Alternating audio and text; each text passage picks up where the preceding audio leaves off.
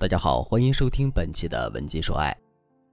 有个作家是这么说爱情的：现在的女孩都主张自我实现，觉得自己在感情中会很干净利落，等恋爱时间长了，她才会发现，总有一天她会变得能忍。这种忍不一定是因为男人做了大错特错的事，而是一些细碎的生活细节。你不忍伤感情，你忍了你崩溃。这不，上个星期我的粉丝小周就崩溃了。他跟我抱怨道：“老师，我好痛苦呀！我和男友同居了，但是相处一段时间，我好想跟他说，你能不能用完东西放回原处？晚上十一点我要睡了，你可不可以不要打游戏了？早上我还在睡，你可不可以不要把家里的响声弄得那么大？垃圾桶满了，你能不能倒一次？每次我想说的时候，又觉得男友一定会觉得我是个事儿妈，太矫情。毕竟他平时很温柔体贴。”我不想让他嫌弃我，就没说。我问，所以你就一直忍吗？小周说，我就一直忍啊，这些想说的话一直在嘴边，但是心里又有一个声音说，你怎么那么矫情啊？人家一时疏忽，你怎么不多多想想男朋友的好呢？然后又有一个声音说，你必须说清楚，以后长久相处的话，这样不行。现在已经快半年了。我既不能大大方方接纳男友的一切，又开不了口。每次想去和男友说，又觉得男友一定会不高兴。我忍得头都要炸了。早上一醒来就在想这件事，上班也会想，睡前还在想。小周的这种忍，用一句话来形容，就是忍字头上一把刀。他的隐忍已经带给了他极大的精神内耗，甚至都影响到他正常生活了。什么是精神内耗呢？简单的说，有一件你急需解决的事，但是你只在脑子里一直想着这件事，实际上什么都没干，然后各种纠结导致自己很累。所有女孩子在婚恋关系中，边隐忍边纠结的状态都会带来精神内耗。我可以再举一个日常的例子来说一说。学员萌萌，男友是山西人，每次带萌萌去吃兰州拉面，都会给她倒很多醋，还说吃醋对身体好。但是萌萌特别讨厌吃醋，看见自己喜欢的拉面成了酸汤面，她却不忍心破坏两个人吃饭的心情，于是纠结了半年也没敢说出自己不爱吃醋。最后她倒是成功的把拉面给戒了。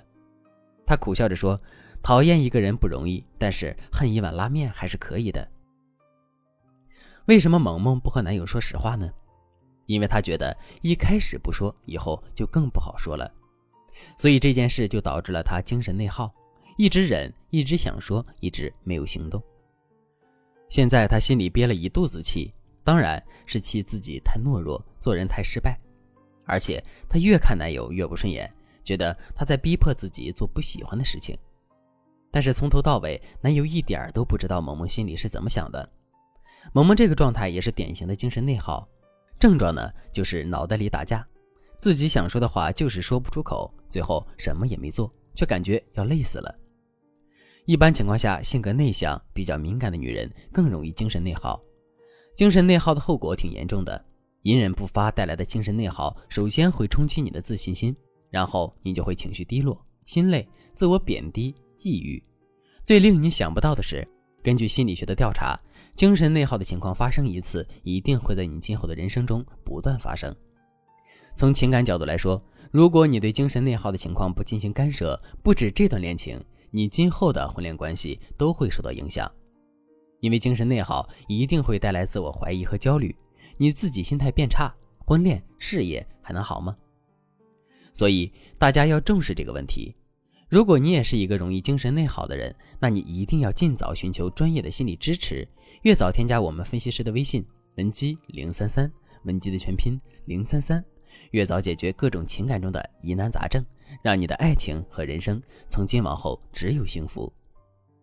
那假如你像上面提到的小周、萌萌一样，都容易在感情中精神内耗，你应该怎么办才能缓解自己这种状态呢？我给大家几个思路。第一点，你得承认自己容易精神内耗。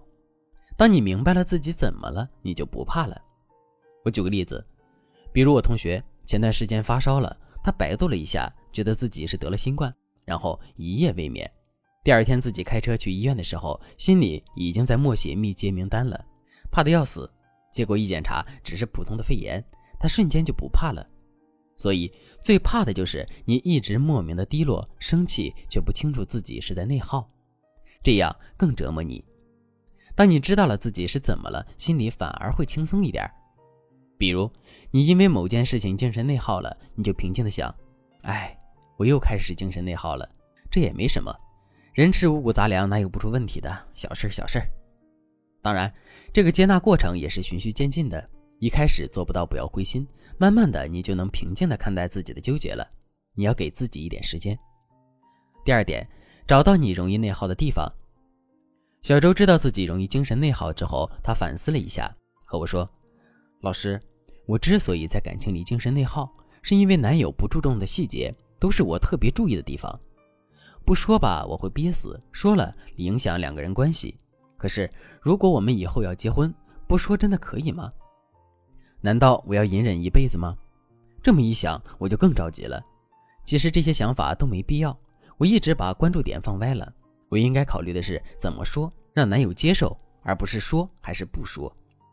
你看，小周稍微调整了一下心态，一下子就明白了关键点。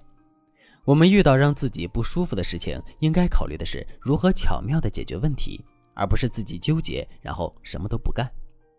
这也就引出了我们的第三点。用行动终止内耗。比如小周的男友在早上咣啷咣啷收拾东西的时候，就可以起来说：“亲爱的，我最近睡眠不好，容易醒，你小声一点啊。”结果男友立刻就说：“哎呀，抱歉抱歉，我一直以为你睡得很沉。”之后，男友再收拾东西的时候就小心翼翼，再也没有吵过小周。同样，不爱吃酸的萌萌也会告诉男友：“亲爱的，我最近胃酸分泌太多了，胃不舒服。”医生告诉我要少吃酸的东西，比如醋啊什么的。男友听完很体贴，不仅给她买了中和胃酸的药，还说你胃不舒服，以后咱少吃点。所以你看，在感情里精神内耗的问题解决起来也没有那么难，对吧？只要你说话的方式有分寸，懂一些沟通技巧，在婚恋关系中，百分之五十的精神内耗都能够顺利解决。当然。如果你的精神内耗问题特别严重，已经伴随一些极度的焦虑和自我怀疑，那我还是建议你寻找专业人士，不要再耽误了。因为精神内耗问题，如果你放着不管，会影响你一辈子的幸福。所以发现问题就要赶紧添加分析师的微信文姬零三三，文姬的全拼零三三。我们有专业的情感心理咨询师，不仅会为你解决心理困扰，还会提高你的沟通能力，让你收获幸福的爱情和人生。好了，本期节目就到这里了，我们下期再见。